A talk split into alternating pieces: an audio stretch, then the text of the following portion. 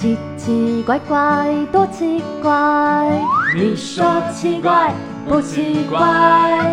怪奇学员好奇怪，带你认识就不怪。怪奇职业学员。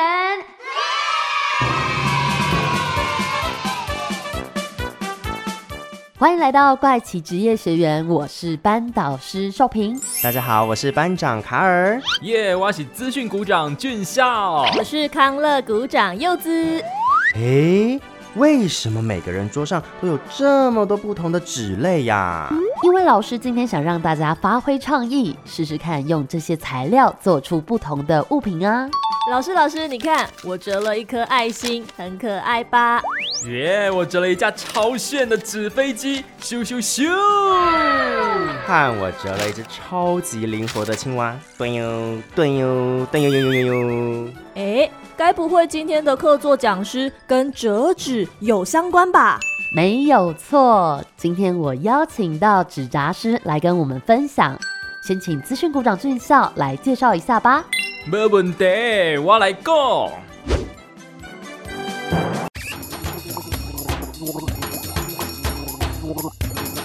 怪奇小百科。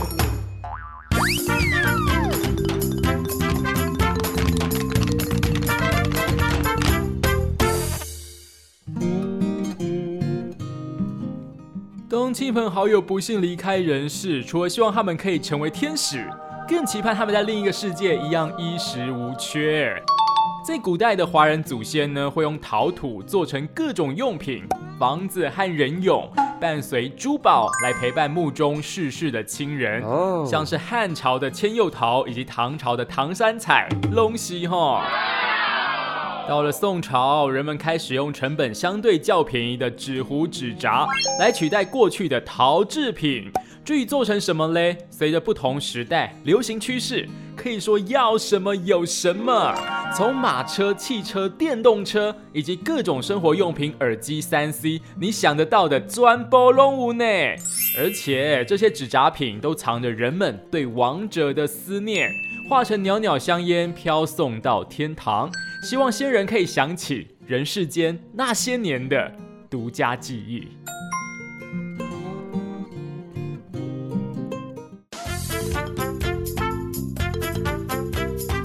听完俊校精彩的怪奇小百科之后，跟着我们一起去校外教学，听听民众们对于纸扎师的看法吧。大家准备好了吗？怪奇校外教学，Let's go！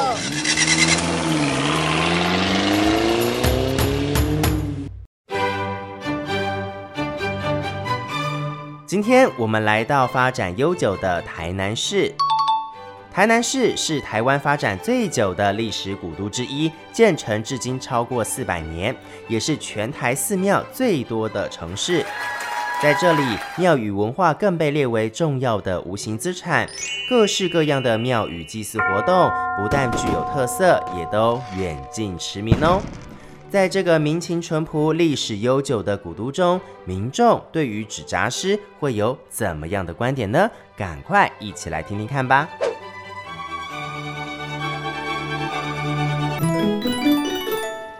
大家好，我是康乐股长柚子。今天我要来问问民众对纸扎师的想法喽。哎，前面有位散步的大哥，哎，我来问看看他知不知道纸扎师这个职业？纸跟那个纸子抛细消磨啊，之后再来绑那个小丝带，然后开始做一个形。你要面乳的、洋黄、脚踏车都可以。哇塞！大哥，你也太了解了吧？那其他人知道纸扎师这个职业吗？布偶的那种东东吗？传统葬礼里面会用到的那个做人脸，然后他的都会贴两边腮红这样子，然后还也算蛮可怕的。就是祭拜的时候，他们要纸扎，然后就是希望他们在另外一个世界，然后也可以去侍奉他们的主人。这样听起来少部分的人不太了解。但是大部分民众都知道纸扎师在做什么业？那我来问问这位吴同学，他觉得纸扎师这个行业怎么样？各行各业有自己该做的东西啊，所以也是很好啦。大家都有自己想念的人，啊，也想让他在那边过好一点，所以烧这些东西给他们。啊，也需要有人做这些东西，不然自己也不知道从哪里做。哦，所以有人觉得纸扎师是很需要的一个职业。那这位曾同学怎么想呢？就会有一些顾忌，这样子就觉得好像比较比较阴，或是可能会有点怪怪的感觉。也有人觉得这个工作好像怪怪的。不过这位董小姐则是说，那也算是一种艺术工作吧，文化工作。就像你殡葬业有很多啊，也是卖那些什么寿衣啊，什么那个也都是啊，那有什么好害怕的？对呀，真的不用害怕啦。另外，柚子我还问到一位念建筑的刘小姐，她说做一大堆纸做成的模型嘛，那干脆就是做纸扎屋的。反正我们都是做豪宅的东西嘛，就专门是否那个过世的人去做他们心目中想要的家园这样子，也是类似文创的一些 idea 去做。哇，这真的是令人意想不到哎。那么，如果你想做一个纸扎的作品，你最想要什么东西呢？传统来讲，就是用在比较像丧礼这种东西上。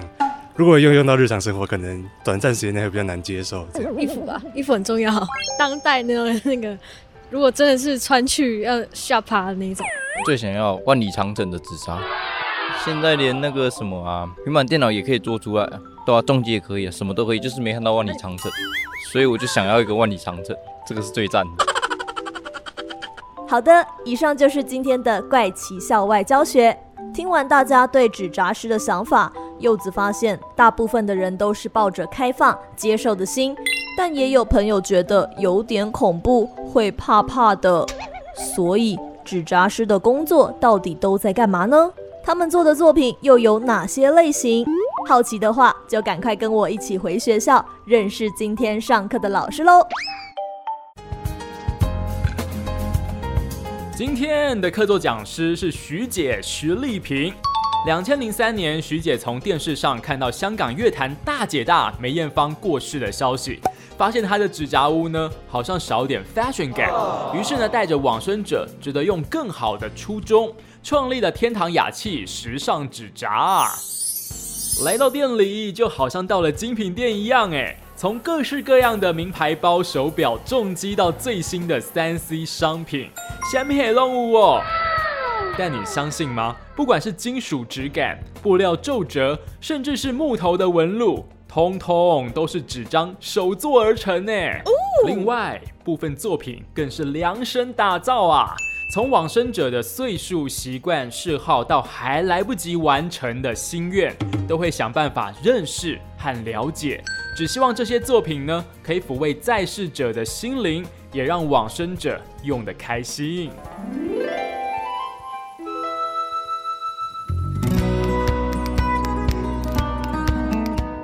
各位同学们，上课喽！今天邀请到的客座讲师是来自天堂雅气时尚纸扎艺术的徐丽萍，徐姐你好，大家好。现在呢，在我身边就可以看到一个非常精巧的艺术品，是知名的耳机，那看起来就很像真的一样。徐姐，你们都如何来制作这样子仿真的纸扎艺术品呢？其实我们都是在网络上 Google 他们的平面、侧面所有的资料都收集好之后，进入电脑化，一片一片的把它切割下来，然后按照比例的方式再把它组装上去。做完之后还得要试戴看看。那像刚刚我们听到民众街访的部分，徐姐，你有比较印象深刻的发言吗？我觉得万里长城这个让我觉得很吓的。对，因为那个民众说好像其他东西都有了，但是没有看到万里长城。我们现在目前来讲是从事殡葬这方面的开发，那台湾它的时间就是比较短。所以有的东西真的是困难度比较高。那如果要在这五到十五天的殡葬时期要把它完成，说实在比较困难了一点。台湾的殡葬文化都会看吉商日、淡季旺季，所以一般来讲，工商社会大家希望把整个礼仪的流程能够缩短。哦，对，所以现在已经从七七四十九天一直到三十天，一直缩短到半个月二十天，甚至有人说，哎，吉日刚好遇到往生大德，真的是好日子。那甚至于五天、一周就把它送出去了。哦，那家属最常会选购的东西是什么？一般来讲，现在流行的就是山西商品，那老先生、老太太就会选择假牙。哦，对，衣服现在年轻人名牌运动服也很多了。嗯，了解。那如果说是一般民众，他不是要给往生者，他是自己很想要有那个模型的话，也可以找你们做吗？也可以，我们曾经就有接到一个案子，他就是一个很知名的设计师，他要在我们的华山文创园区要做一个展览，那请我们再做一个他要的一个模型。咦，老师，你有做过什么最特别的东西吗？有啊，请我们做一个生前的男生，他可能有一点意外，结果他把重要的器官就不见了，就是他请我们帮他做上去。哦，他的印象也很深刻，义肢啦、义乳啦，哦，哎，还有手指头、脚趾头，嗯，就是让他是身体整个很完整很的完整的修复。过去。那徐姐在什么样的资源下踏入这一行的呢？其实我们公司的前身是一个广告设计公司，那我们本来都是接百货公司或者饭店的一些道具橱窗。我们一直觉得说，是不是要想想其他的工作可以再多延伸自己的业务？那后来就是自己的舅妈，她就是在一滨旁边开一间花店哦第一殡仪馆那边全部都是很多礼仪业者嘛，他希望我们可以多看看殡葬周边的商品，因为都是属于比较老派一点。后来我们就开始觉得说，好像可以把它文创化，因为那时候的“文创”这个字才刚出现，哎，我就觉得好像可以。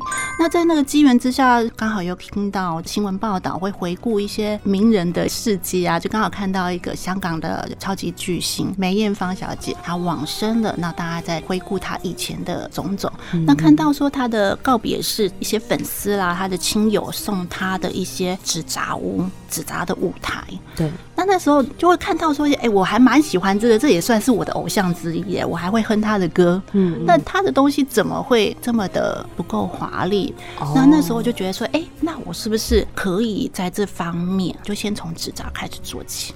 所以如果说要做那个台北小巨蛋也可以，那没问题，那也没问题，是是是。了解。那在做这整个纸扎的过程当中，有没有从刚开始到现在的一个心路历程呢？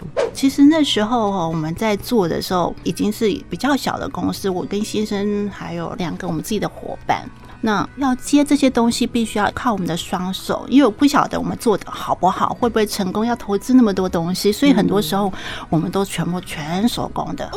那答应的订单，我们得要在这个时间点就要赶快完成。可是有时候或许我们的工时刚开始做不会有办法估的那么准，我常常遇到晚上都一定要加班熬夜，然后去赶这个吉日把它送出去。再来一点，要么就是没订单，因为是淡季。那遇到订单一来，哇，全部都挤很多，我们也接不下来。我已经熬了三四天没得睡了。我们去的时候还会跟家属介绍，这就是车子、房子里面有什么东西，让他深入其境去了解。纸扎屋不是就交货就好了，而是我们帮他准备了些什么东西。而这就是我们的热忱。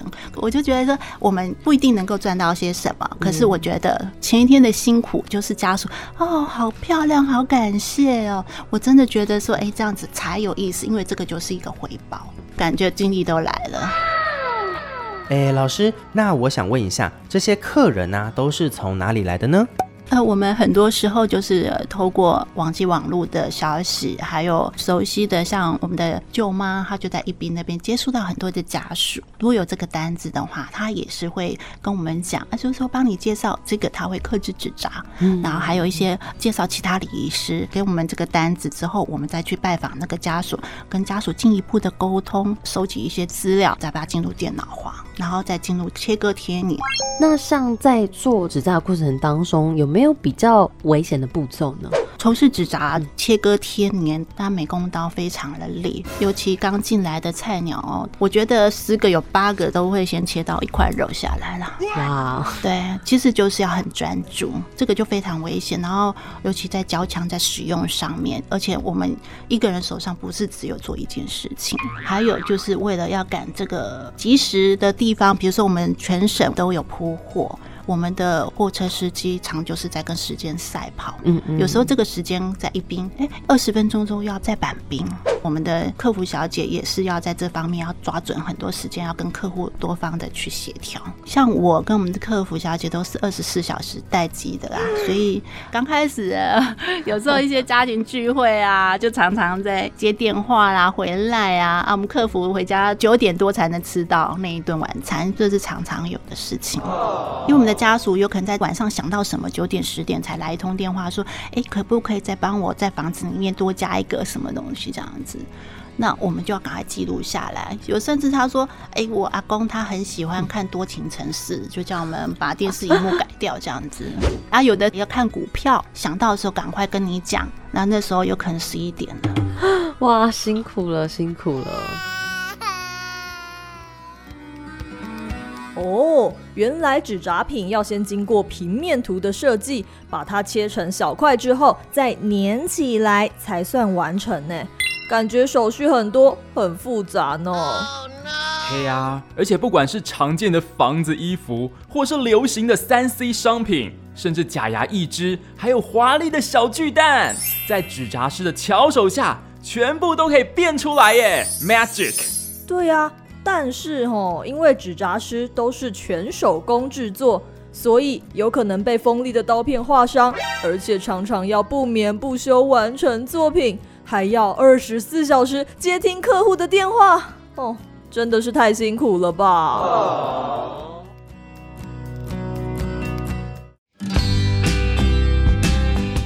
那像徐姐觉得说，现在台湾纸扎产业的生态如何呢？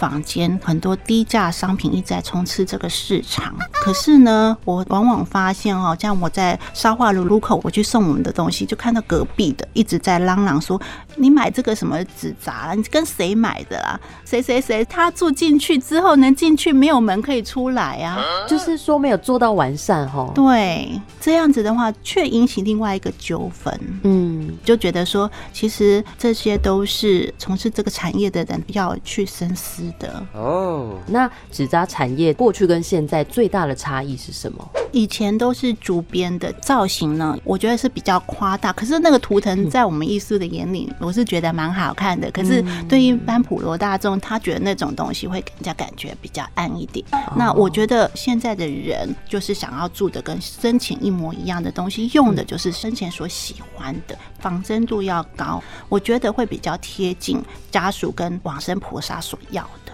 那其实我在殡仪馆送货的时候，我发现了传统纸扎它有一个状况，因为它的都都是棉纸做的，那比较薄。那现在因为说殡仪馆可以烧化的炉口逐渐的变小。那传统纸扎它的东西比较庞然大物一点，哦那当家属把它送进去炉口的时候，其实有一半都在外面。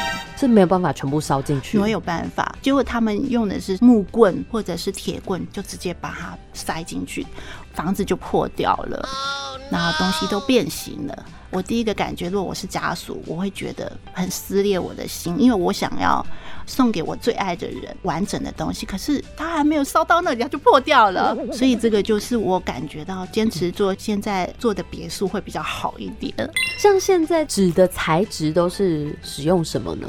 我们很多的进口纸、厚纸板，各种尺寸的我们都要具备，然后各种颜色哈，有仿真的皮纸的、纹路的，我们都要备好，还有日本的图腾、客家的图腾，其实我们都要到处去找这些材质。我们分为欧式的、美式，还有日式宅。那所以我们的沙发配色都会去参考很多家具杂志哦还有一点就是现在很流行《诡秘之刃》哦，小朋友好像蛮喜欢的。，对，然后其实，在传统习俗上，小朋友要告别式，其实比一般大人还要更短的时间，就要把它消化掉，所以我们其实会来不及做。那我们就会把他的所有我们的纸杂物里面布置都改成他要的图腾，比如说鬼灭啦、角落生物啦，哦这些 很可爱的角落生物。对其实当家属看到的时候，第一个感觉就是很疗愈了，他会觉得哇，这个弟弟一定会很喜欢。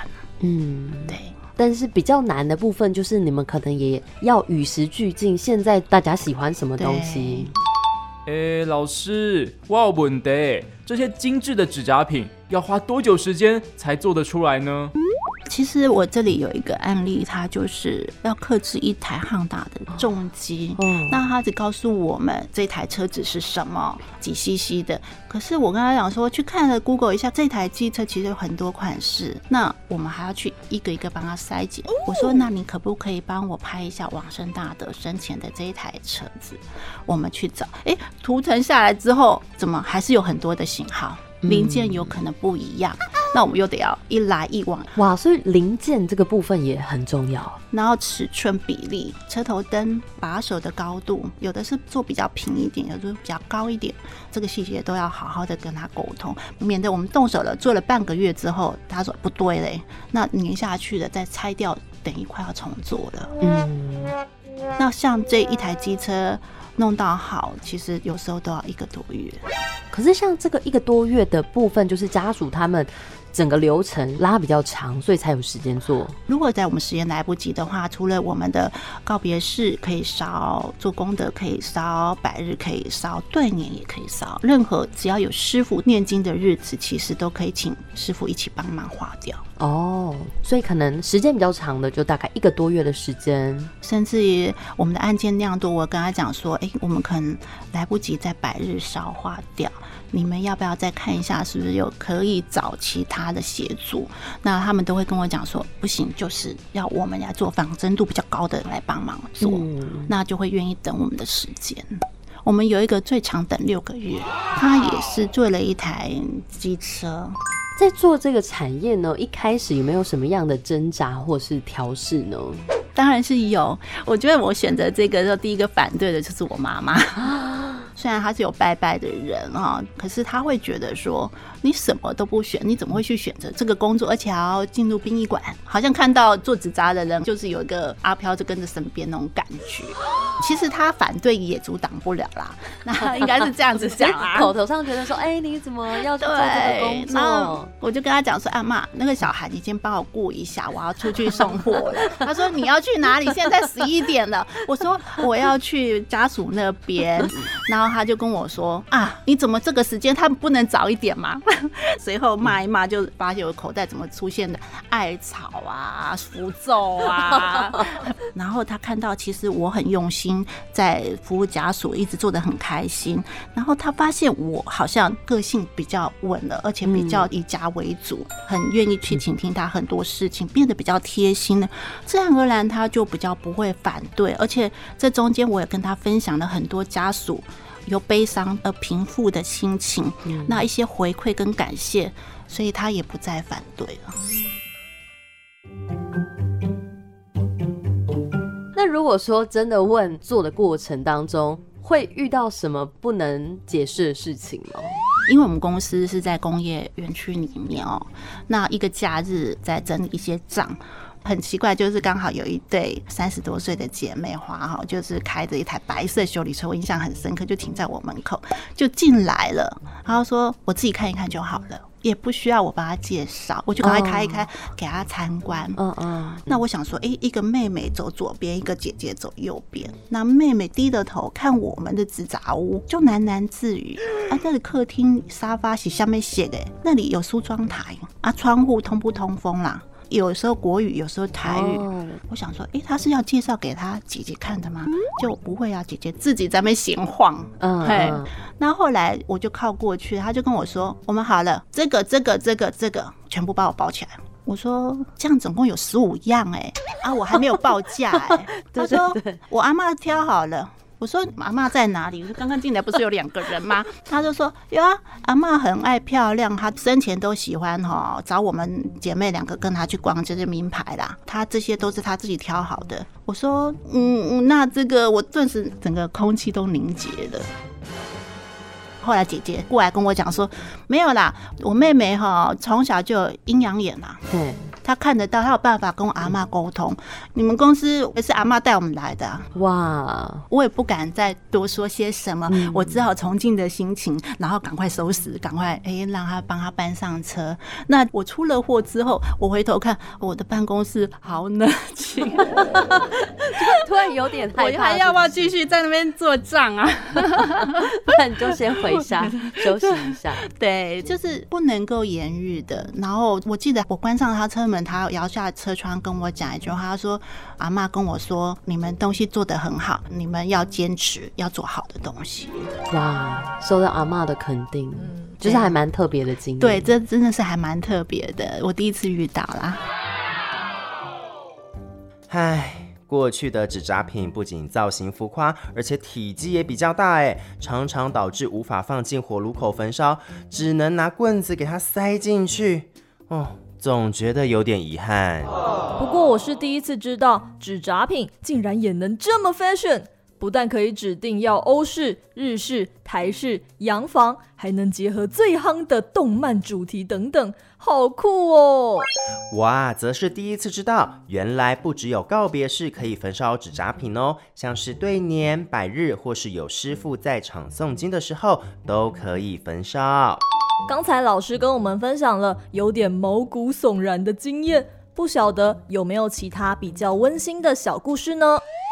前两天有一个二十多岁的年轻人哈，来我店里面选择制杂物，一进来看到我们的展示间，他眼光就只看到有大庭院跟有菜园的，很时髦的年轻人哎，你怎么会看这些东西？他说我要给爸爸的，我们是住在市区，爸爸生前就是跑到我们的大楼顶楼去自己搭建开心农场，那很开心，每天就是收割他的那些自己种的菜，吃的很开心。可是呢，这下子他没了，我也来不及存钱给他，所以我想，我现在就准备了他所喜欢的有开心农场的房子。那还叮咛我们，诶、要有按摩椅哦。我爸爸生前会有按摩椅啊，会其他的重机啦，会开他的车子出去啦，来偷开呢。我只有一个感觉，我觉得你跟你爸爸感情应该非常好。他说，对我跟我爸无话不谈。我说，你们真的让我觉得好感动。他眼眶就泛泪了。嗯，对，我觉得这就是我从事这个行业我最喜欢得到的美丽的故事，让我觉得说爱要及时啦。在最后一程的时候，我希望你能够记得他曾经的美好。想要朝这个产业发展的新生代会给什么样的建议呢？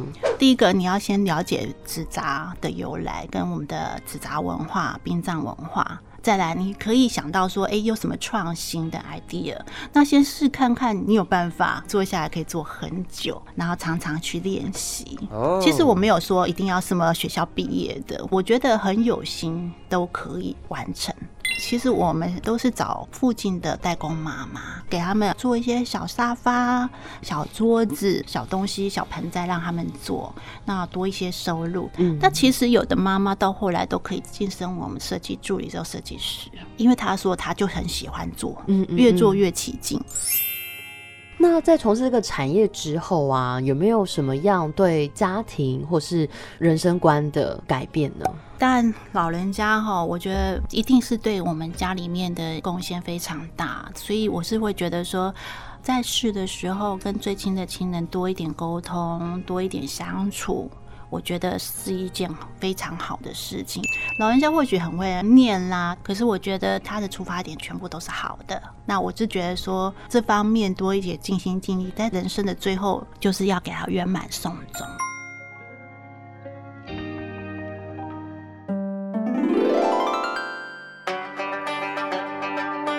好的，那今天徐姐也有带来他们的一些纸扎的艺术品，像是桌上这一台就是纸的二胡吗？哇，这个二胡它有一定的重量哎，对，很像是原木材质的，哎不是，所以这上面我们看到都是纸，对，全部都是纸做的。我刚刚看到一个很细的地方是，就是像在二胡，它不是一根的那个木头，然后它会连接下面那一大块的木头本体。对那它那个连接地方的那个交接点交接点，对，然后它是有渐层的，就是先比较大块，再比较小块，然后再回到这个接的地方。对，然后我们下面是是做一个卡榫，再上胶，因为免得在拿出去的时候或送货的时候震动它容易脱落，或者有时候我们家属他会买回去放在自己家里的零钱摆了一阵子。那怕热胀冷缩会有一些状况，所以我们在这方面都要做得非常的细致。那像这二胡，这个弦上面也有线呢，对，，都是用棉纸的。就觉得好像真的 拉它会有声音，对，我们有小部分是用鱼线做的可，是因为它非常细。会不会断掉啊？其实不会，你不要去碰撞它，应该是还不会。你要看看它，就是有那个扎实感。真的有，因为它有一定的重量，它这个中间这一根是感觉是实心的，对，我们就一圈一圈的一直滚就把它卷起来。可是像平常如果说没有玩过这样乐器的话，要怎么样去了解到它每一个小细节？因为我们看到的都是很精细的。其实我们就是要一直收集资料是非常重要，甚至于网络上的资料不是那么的齐全的话，我们的设计师都还要亲自跑到乐器行去假装顾客，然后进去看一下这样子。哦，就是还是要去各个地方去收集一些资料。对对对，以免我们到时候做出来的东西交货去给内行人看到的时候，就啊出糗了怎么办？对啊，少一条弦 或是什么之类的。对。因为现在的殡葬文化里面哦，以前的人就会说，哎，包个电影白包。可是现在的人可能比较不会想要去收这些电影的部分，那就会转换成用纸扎的方式，把他往生大的生前所喜欢的东西化作烟雾，就直接把它送过去给他。哦，那像最后有没有想要对社会大众的一些呼吁啊，或者大家可能有一些误解，那来打破这个框架？我觉得误解在于说，哈，哎，这纸扎烧了就没有了，或者是活着的时候尽心尽力就好了，为什么要花一个这个钱呢？嗯，在我眼里，我是会觉得说，烧这个纸扎的，我觉得就是一个爱的存在。嗯他希望在他身后的时候给他最好的。那其实我们人世间的爱不分宗教、人种、肤色，其实都可以在最后的一个阶段哈，帮他准备到最好。我觉得纸扎它除了是一个殡葬的一个文化，其实我觉得它最重要的就是疗愈人心。当烧掉之后，你会觉得一切悲伤都会放下了，因为我已经把最好的都帮他准备好了。而慎终追远这件事情，我以前我不是那么的理解，我觉得那是妈妈的事情。我就说啊，我要上班啊，你怎么会拜拜了什么都一定要我来帮忙？我妈妈就回答我一句话：生命是大家的，祖先是自己的，你为什么这么不放在心里面？这个我觉得也是老人家真的讲的很有道理。虽然老师选择纸扎这条路，一开始不被家人认同，幸好在他坚持下，总算让家人改观，也让作品朝向精致化、克制化前进。像是帅气的重机、仿真乐器，甚至假牙一只，通通都可以做到栩栩如生呢。